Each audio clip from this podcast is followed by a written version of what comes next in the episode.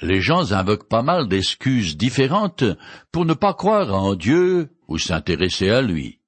Certaines sont ridicules, mais d'autres plus sérieuses. Par exemple, il n'est pas évident de réconcilier dans sa tête un créateur qui aime ses créatures avec la présence sur la terre du mal sous toutes ses multiples formes, dont l'injustice et la mort avec son cortège de souffrances gratuites et absurdes. Certes, les textes sacrés expliquent l'origine de cette situation malheureuse, mais c'est quand même difficile à gérer et à digérer. Dans la série, c'est dur à accepter. L'apôtre Paul écrit aux Romains que, dans sa souveraineté, Dieu choisit ceux qu'il veut sauver indépendamment de leurs actions, de leurs origines ethniques ou que sais-je encore. Le point principal de l'apôtre est que Dieu a élu et prédestiné Abraham, puis son second fils, Isaac, puis Jacob, le jumeau cadet d'Ésaü, afin qu'ils deviennent les patriarches d'Israël. Et dans l'histoire, Dieu a continué à désigner ce qu'il voulait pour lui-même, depuis Moïse jusqu'aux apôtres, en passant par David, et ainsi de suite jusqu'aux plus petits des croyants.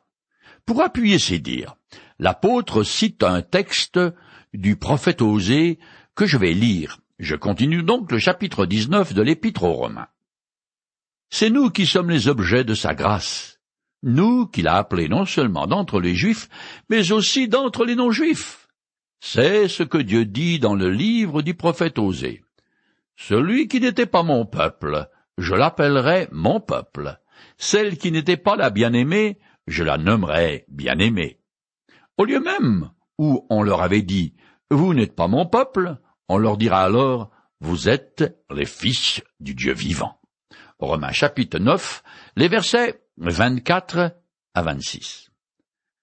Après la destruction de sa capitale, Samarie, en 722 avant Jésus-Christ, les Israélites du Nord furent emmenés en captivité par les Assyriens. Ce malheur arriva essentiellement à cause de l'idolâtrie pratiquée par les Israélites.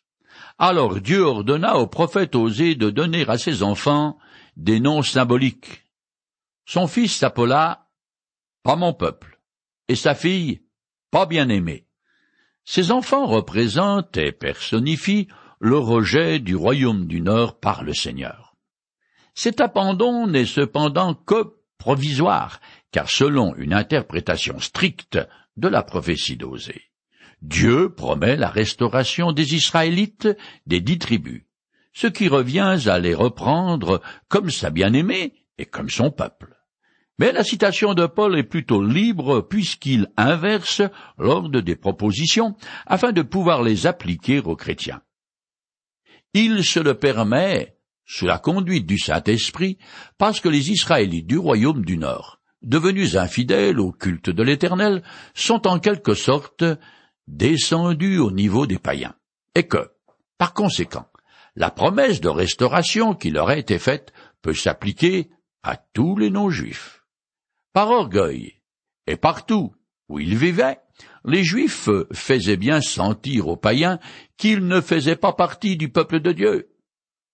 Mais pour Paul, d'après la prophétie d'Osée, les païens seront appelés fils du Dieu vivant. Dans l'Église, autant les païens que les Juifs sont appelés à devenir croyants, et c'est ainsi qu'ils constituent le nouveau peuple de Dieu et sa bien-aimée.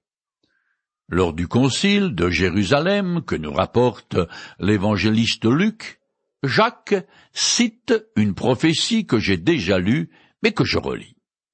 Après cela, dit le Seigneur, je reviendrai, et je rebâtirai la maison de David qui s'était effondrée, et j'en relèverai les ruines, je la redresserai.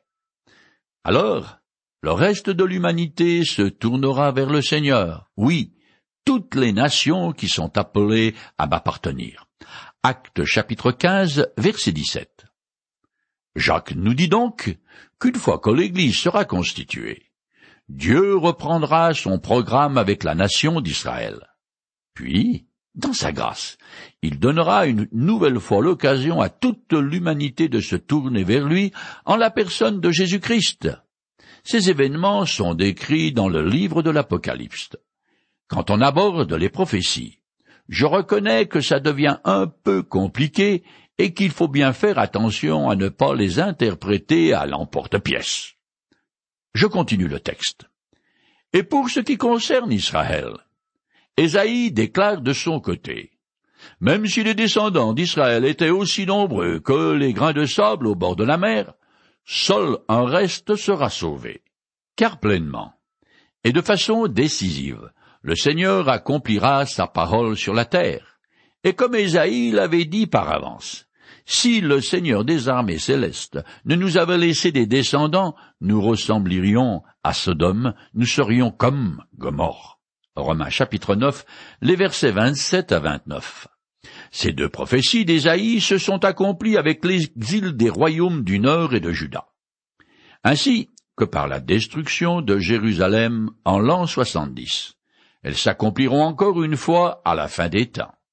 La première prophétie d'Ésaïe, chapitre 10, versets 22 et 23, annonce le rétablissement de ce qui restera d'Israël après l'exil du royaume du Sud, en affirmant que dans son choix souverain, Dieu inclut seulement une petite minorité de Juifs. Paul donne un grand coup de hache aux prétentions orgueilleuses que les Juifs fondent sur leurs privilèges de naissance. Néanmoins, au travers du jugement de l'Israël rebelle, l'Éternel préserve et sauve un petit nombre d'individus qui constituent l'Israël de Dieu. L'apôtre montre donc que le rejet d'Israël comme peuple n'anéantit pas la miséricorde divine. Un peu plus loin, l'apôtre appelle le petit nombre de Juifs qui se convertissent à Jésus-Christ un reste selon l'élection de la grâce. Et Paul en fait évidemment partie. Sodome et Gomorre, les deux villes citées par Ésaïe, chapitre 1 verset 9, furent avec plusieurs autres surnaturellement détruits par Dieu. Elles symbolisent à la fois la corruption morale et le châtiment divin. Si au gré de la vie, quelqu'un ne s'enfonce pas jusqu'au cou dans le purin du péché, c'est par grâce, et s'il ne tombe pas sous le coup du jugement de Dieu, c'est encore par grâce. Je continue. Que dire maintenant? Voici ce que nous disons. Les païens qui ne cherchaient pas à être déclarés justes par Dieu ont saisi cette justice, mais il s'agit de la justice qui est reçue par la foi. Les Israélites, eux, qui cherchaient sans cesse à être déclarés justes en obéissant à une loi, n'y sont pas parvenus. Romains chapitre 9, versets 30 et 31. Quand l'apôtre Paul écrit ces lignes, les païens de l'Empire romain s'adonnent à une idolâtrie grotesque qui inclut une immoralité à faire pâlir les marquis de Sade. Aujourd'hui, les non-croyants sont pour la plupart indifférents aux réalités spirituelles, mais par contre, ils sont en adoration devant le sexe. Ceux qui, du temps de Paul, étaient sincères, n'avaient pas besoin qu'on leur explique en long et en large et en travers qu'ils étaient abominables et perverses, et par conséquent, sans aucune espérance devant le Dieu trois fois saint.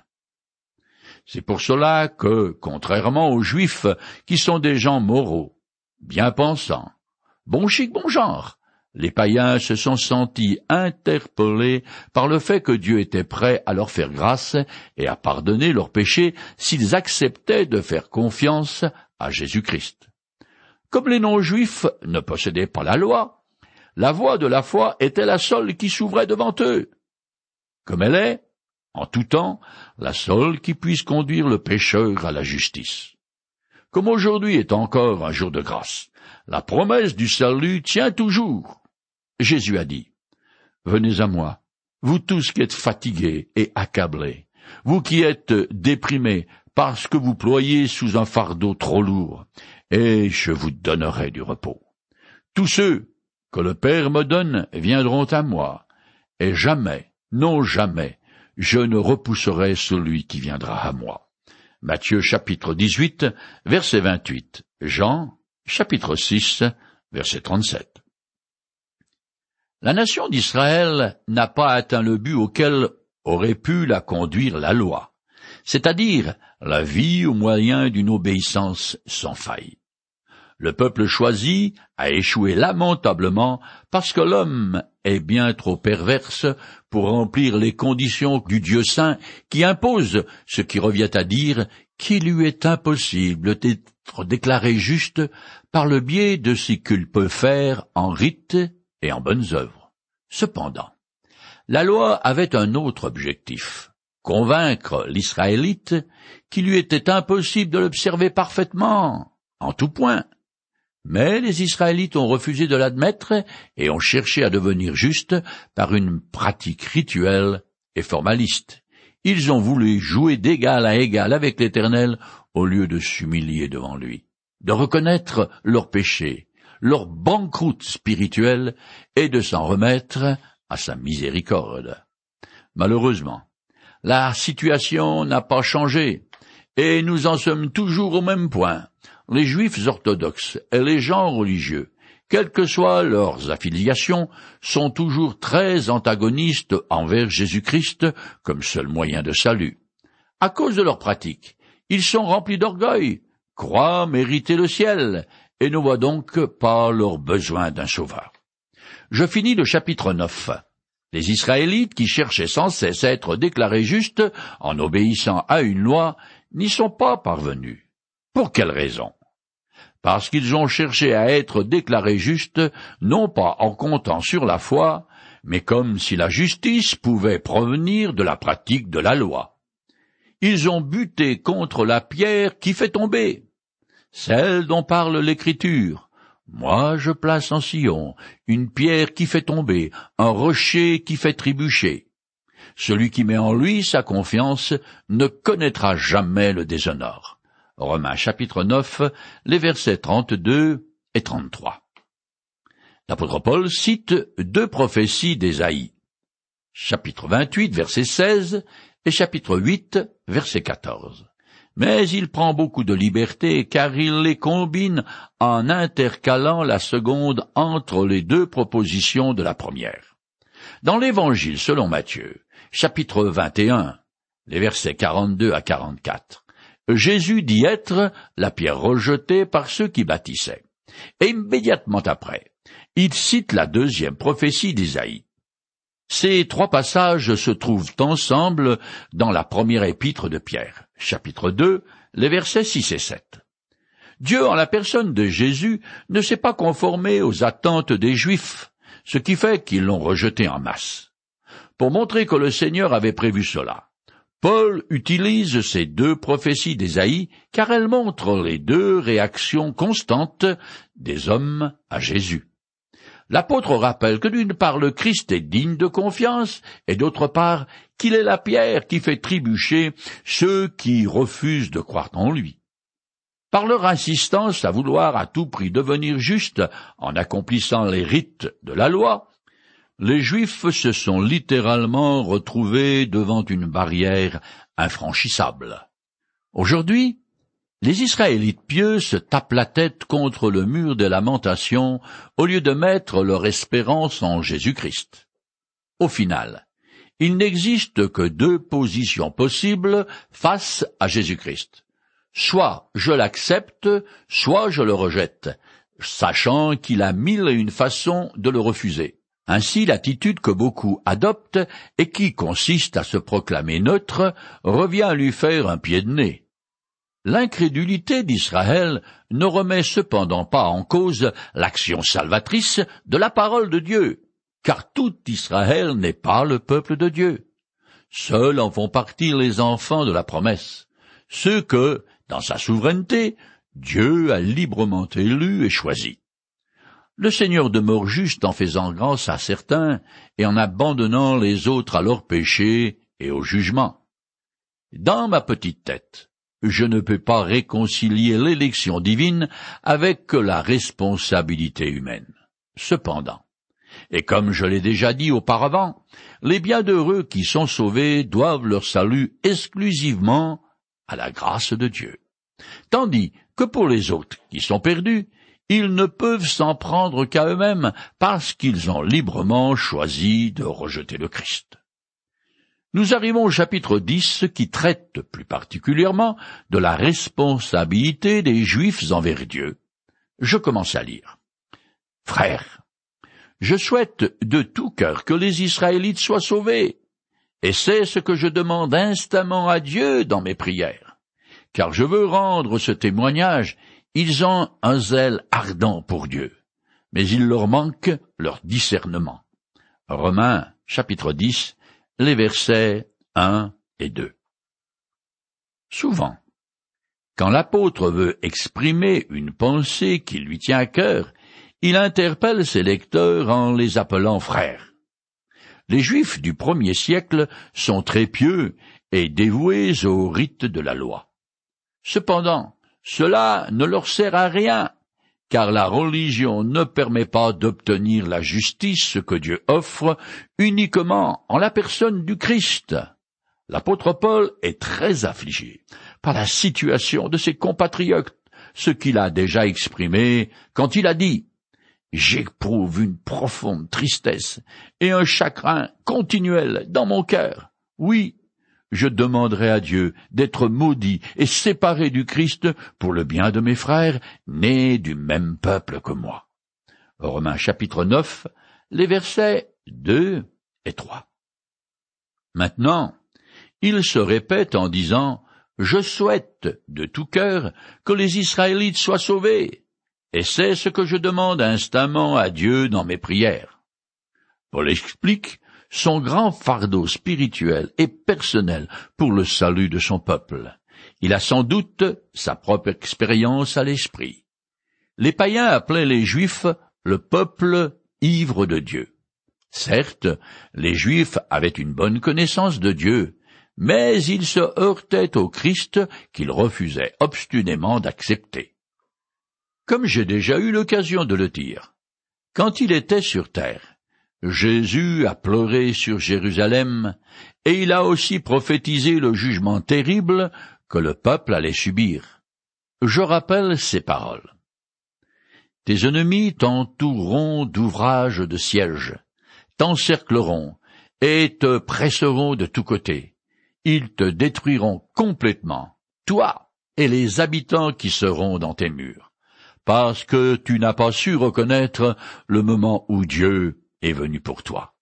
Luc chapitre 19, les versets 43 à 44.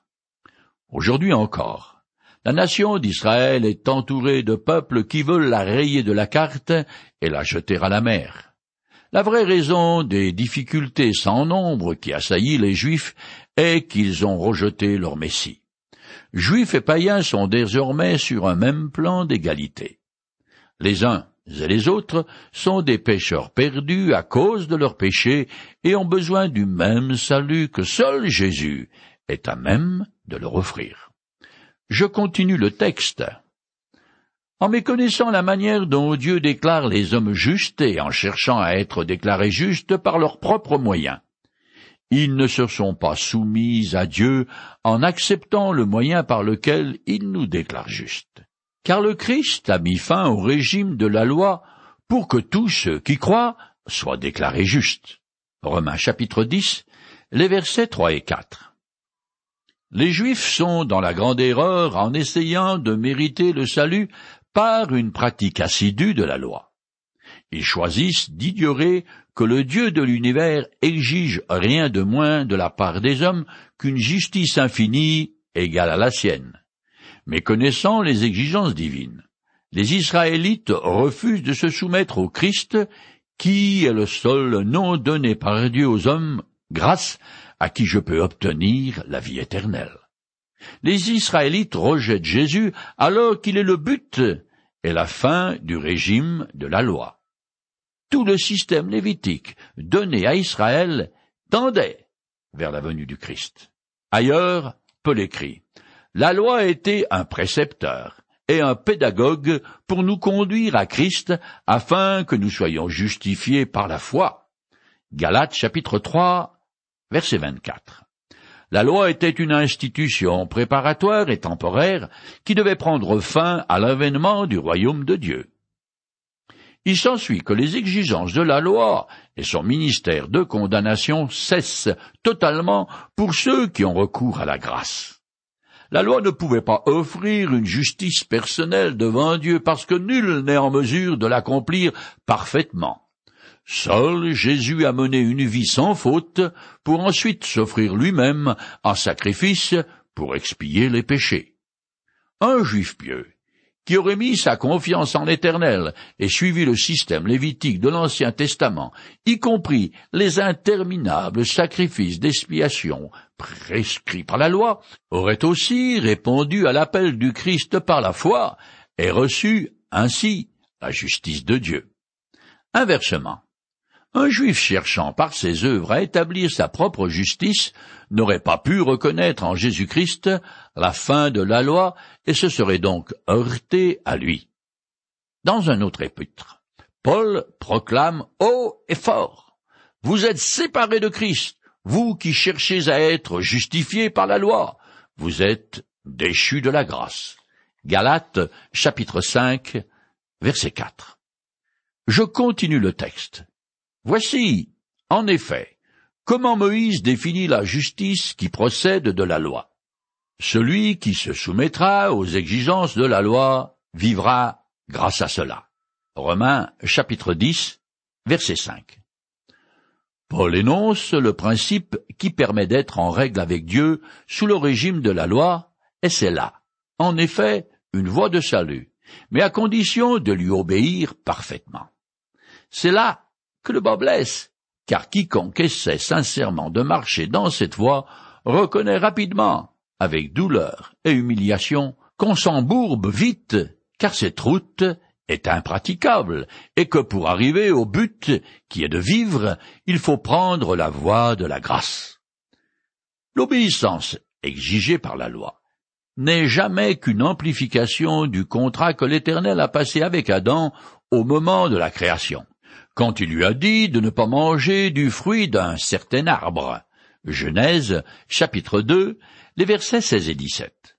Comme Adam, dans le jardin d'Éden, l'obéissance à Dieu devait conduire à l'épanouissement d'Israël dans le pays promis, tandis que sa rébellion a entraîné la malédiction et l'exil. Je continue le texte. Mais voici comment s'exprime la justice reçue par la foi.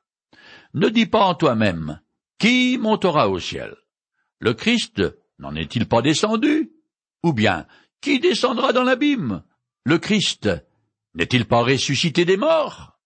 Romains chapitre 10, les versets 6 et 7. Comme il le fait assez souvent. Paul cite très librement certaines expressions tirées des Écritures. Deutéronome chapitre 30, les versets 11 à 14. Ces paroles font partie du discours que Moïse a adressé aux Israélites sur le point d'entrer dans le pays de Canaan et dans lequel Dieu promet que la bénédiction accompagnerait l'obéissance et la foi en l'Éternel. Paul applique ce même principe d'obéissance et de foi à ses lecteurs. Paul répond à la question suivante. Jusqu'à quelle extrémité dois-je aller afin de satisfaire la justice de Dieu? La réponse est aucune, parce que Jésus-Christ a tout fait. Il est descendu du ciel et remonté des antres de la terre lorsqu'il est ressuscité. Il a parfaitement accompli les exigences de toute la loi. Il suffit donc de lui faire confiance. La justice, par la foi, interdit à l'homme d'essayer de conquérir le ciel et d'éviter le séjour des morts par ses propres forces. Demandez, qui montera au ciel? Qui descendra dans l'abîme? Nier que par sa mort et sa résurrection, Jésus a déjà vaincu la mort et le péché, et qu'il a accompli toute l'œuvre de la rédemption. Je continue. Que dit donc la justice reçue par la foi? La parole de Dieu est tout près de toi. Elle est dans ta bouche et dans ton cœur. Cette parole est celle de la foi. Et c'est celle que nous annonçons. Romains chapitre 10, verset 8. En effet, si de ta bouche tu déclares que Jésus est Seigneur, et si dans ton cœur tu crois que Dieu l'a ressuscité des morts, tu seras sauvé.